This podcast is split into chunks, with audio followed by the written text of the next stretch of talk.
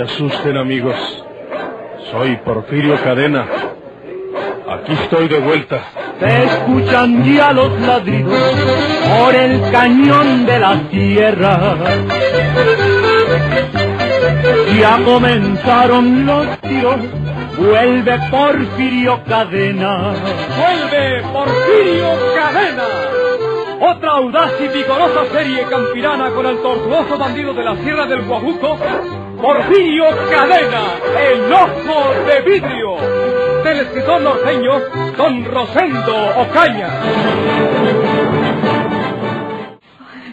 El señor Flores del cuarto 212 me había pedido otra manta porque sentía frío.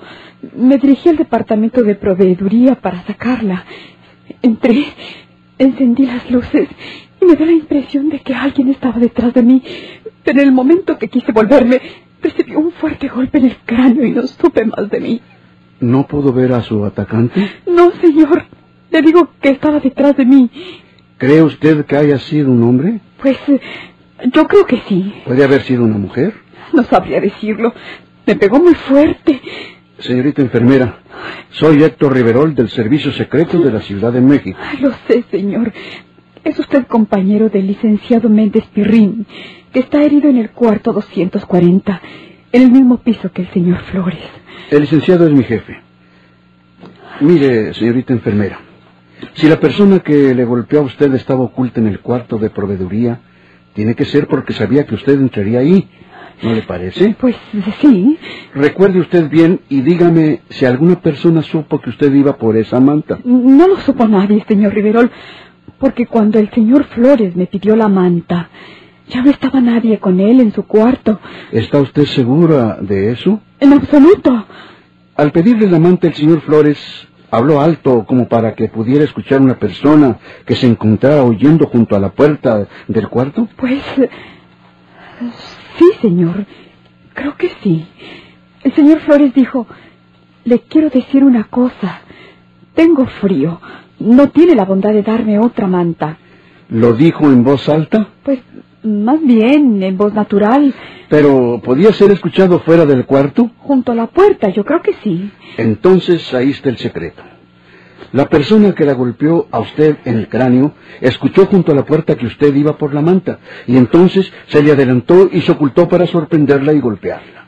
Así debe haber sido. Porfirio Cadena, el ojo de vidrio.com. Bueno, pero entonces debe tratarse de una persona que conoce el hospital y que pudiera saber dónde estaban las mantas. Eso es muy sencillo, señor Riverol, Ajá. porque el cuarto de proveeduría, que es donde están las mantas, tiene en la puerta un letrero que dice precisamente proveeduría. Ah, tiene usted razón. Por medio de ese letrero se guió la persona que la golpeó a usted. Ahora vamos a lo más importante, señorita enfermera. ¿Para qué la golpeaban? Me acaban de informar que no se robaron nada de la proveeduría. ¿Le robaron algo personal a usted? Nada. ¿Cuál fue el objeto de que la golpearon? ¿Tiene usted algún problema, algún enemigo que lo hiciera? No, señor. Yo no tengo problemas ni enemigos. ¿Qué pasa? Señor Riverol, ¿quiere venir un momentito? Sí. Con permiso, señorita. Chinto está muerto en su cuarto. ¿Muerto? Sí, señor.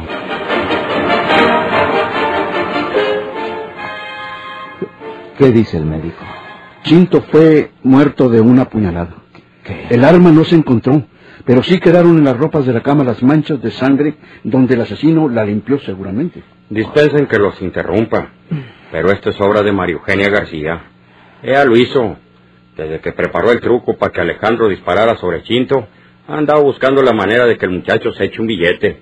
Y como se publicó en la prensa que Chinto estaba fuera de peligro, pues vino a matarlo, para que el muchacho se sienta asustado y se refugie con ellos.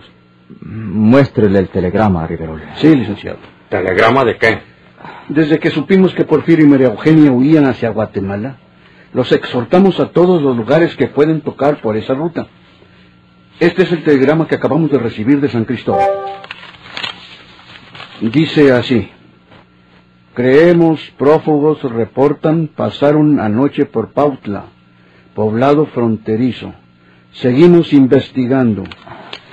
Nosotros exhortamos a Porfirio, la señora García y el joven Alejandro. Por ese telegrama entendemos que ya se encuentran en aquella región. Por lo tanto, Gumaro, María Eugenia no puede haber asesinado a Chinto. Y quiero que sepas lo que acabo de descubrir. Tú fuiste la última persona que lo visitó anoche, cuando aún estaba vivo. ¿Yo? Sí, con excepción de la señorita enfermera. Pero yo me fui a mi casa y la señorita enfermera se quedó con él. Ella misma me dijo que ya era muy noche y que dejara solo al enfermo para que se durmiera. Precisamente, saliste del cuarto y te pusiste a escuchar junto a la puerta. No, señor. Permítame terminar. Entonces oíste que Chinto le pidió otra manta a la enfermera. Y tú sabes bien dónde están las mantas, porque ya has estado en este hospital. ¿Qué quiere usted decir? Que tú mataste a Chinto. Está usted loco. Nadie más pudo hacerlo. Si estuvieran aquí Porfirio y María Eugenia, podíamos pensar que cualquiera de ellos lo había hecho. Pero estando tan lejos, solo tú puedes ser el responsable y te voy a decir por qué lo hiciste. Me dan ganas de rirme de usted, señor Riverol. Pues no nos despistarás con una carcajada, Gumara, te lo aseguro. Tú estás indignado contra Porfirio y María Eugenia porque se llevaron a Alejandro y quisieras que nosotros y toda la policía de la República pusiera más empeño en su captura y sabes que eso solo será en caso de que cometieran un nuevo asesinato que nos escandalizara a todos. Por eso mataste a Chinto, pero ignorabas que ya tenemos la pista de ellos dentro del estado de Chiapas y rumbo a Guatemala. Mire, señor Riverol, yo no me meto en las investigaciones de ustedes. Esos sospechosos que nombra la policía de Chiapas pueden ser Porfirio, María Eugenia y Alejandro, pero también pueden no serlo. Pero sean o no sean, yo no tengo que ver nada con la muerte de Chinto. Pues nos tienes que demostrar tu coartada. Eso debe ser lo esencial. ¿Para dónde se fue anoche después de abandonar el hospital, señor Ruiz? ¿Para mi casa? ¿En un taxi? No, señor. Tomé un camión circunvalación que dio la vuelta hasta la calle Diego Montemayor. En Diego y 15 de mayo me bajé y seguí hasta mi casa a pata. ¿Tiene testigos de eso? Testigos a las dos y pico de la madrugada. No cometan ustedes un error más. Yo no me asusto porque me acusen, porque sé que al rato tienen que descubrir la verdad, pero pueden ponerse en ridículo. Primero asegúrense en que aquellos sospechosos de Chiapas son de veras Porfirio y María Eugenia, y Alejandro además, si Ancina es, porque puede tratarse de otras personas y que nuestros paisanos anden aquí todavía. Telegrafíe de nuevo a San Cristóbal, Riverol. A ver qué novedades tienen a ese respecto. Sí, señor. No salgas de Monterrey, Gumaro, sin avisarnos a nosotros. No saldré a ninguna parte, señor Riverol. El asesinato de Chinto no es siquiera de Porfirio, es de María Eugenia. Porque esa vieja dedicada no se tiente el alma para matar a cualquiera.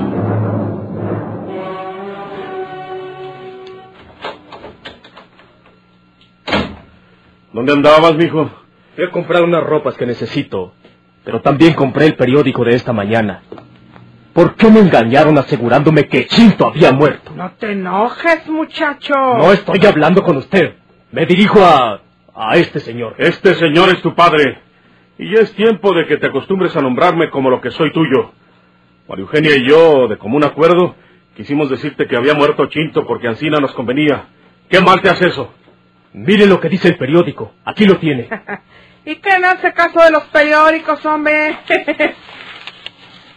Fue asesinado en su cuarto del Hospital General el herido Jacinto Flores.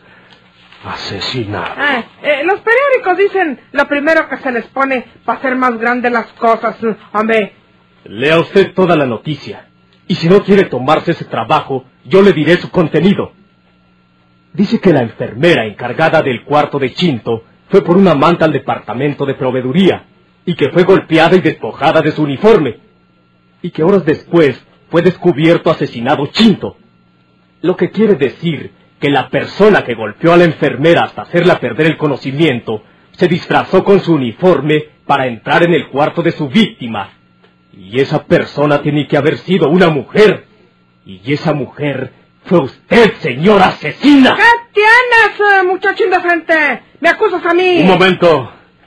Vamos a ver lo que sigue diciendo aquí el periódico. El periódico es puro bustero. Te digo que me dejes leer. Con y todo lo que quieras, ¿o? Se sabe que Porfirio Cadena y María Eugenia García huyeron al estado de Chiapas De no ser así, se pensaría que la mujer que usó el uniforme de la enfermera Anita Carrera sería María Eugenia García, precisamente. Pero, pero si yo estoy en Chiapas, ¿cómo puedo estar al mismo tiempo en Monterrey? ¿Ni que fuera bruja? Tú lo hiciste, María Eugenia. No lo niegues. Tú fuiste al hospital en la madrugada y mataste a Quinto. ¡Sí! ¡Yo fui! ¡Yo fui! ¡Yo lo maté! ¿Y qué? Qué lo hiciste, María Eugenia? ¿Y qué eres? Que te lo diga adelante, muchacho. Déjanos solos, hijo. Pero no te vayas para la calle, porque ahorita tenemos que hablar. Vete para el patio nomás. Antes quiero decirle a usted esto, señor. Sea cual fuere la situación que prevalezca después que hable de ustedes, yo me voy a separar de usted. Porque esta señora no es una mujer.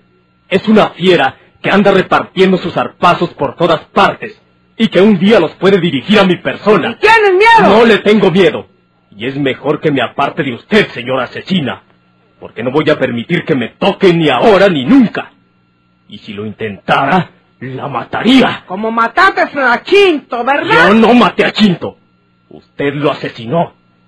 Pero a usted la mataría como se mata a una víbora.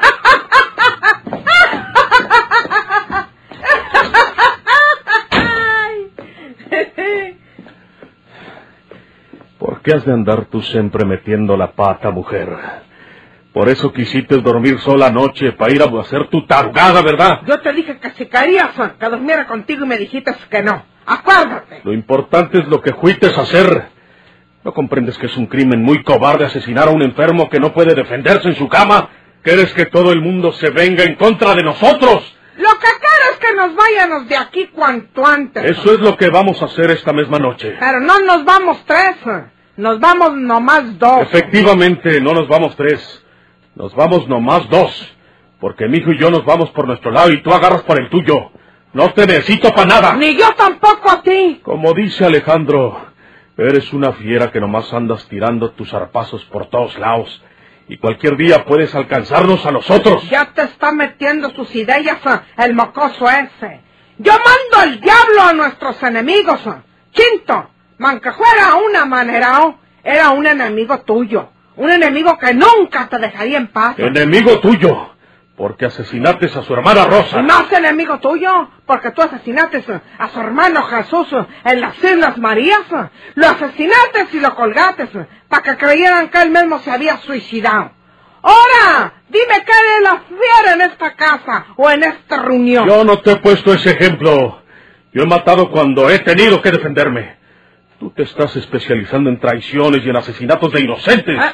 Ahora te repugnio. Ahora me das miedo. Pues reconoce que eres un cobarde. Tú sabes bien, María Eugenia, que nunca he sido un cobarde. No me da miedo que seas una mujer decidida. Me da miedo que te hayas convertido en una asesina sanguinaria. No tenías por qué matar a Rosa allá en México. Eh, no andabas uh, detrás de ella. No te la ibas a traer para Monterrey.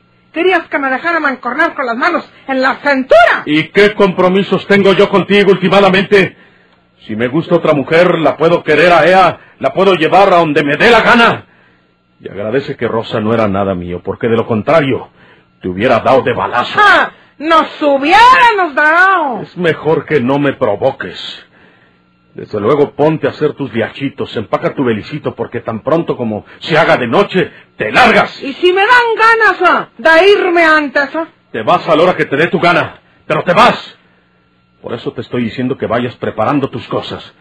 No podemos seguir juntos, porque al rato uno de los dos sale sobrando. Pasa, me voy ahorita mismo, porque yo no quiero vivir un momento más con malagradecidos y tantos como tú.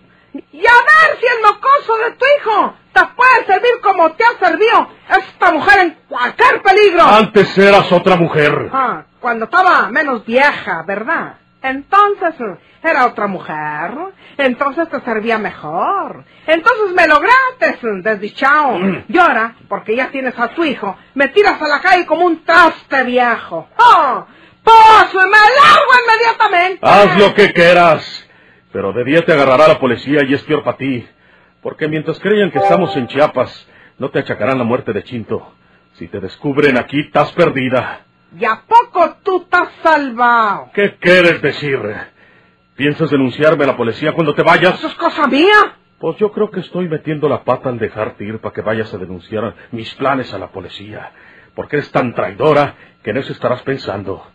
Pero si te mueres aquí y te entierro en el solar de esta casa, no podrás hablar. Cállese, que me asusta. No te voy a asustar. Te voy a matar. Tienen la fiera en- entre nosotros. ¡Defiéndete! Saca tu pistola para que te defiendas, montada. ¡Ay!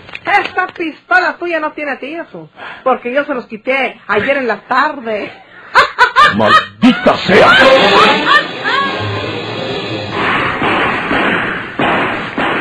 Soy Porfirio Cadena. Aquí estoy de vuelta. Que tiemblen sus enemigos o que abandonen la tierra.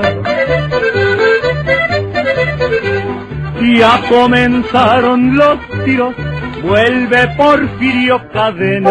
¡Vuelve Porfirio Cadena! Por esta estación y a la misma hora, sigan escuchando los emocionantes capítulos de esta nueva serie campirana del borrascoso bandido de la Sierra del Guajuco, Porfirio Cadena, el ojo de vidrio. Muchas gracias por su atención.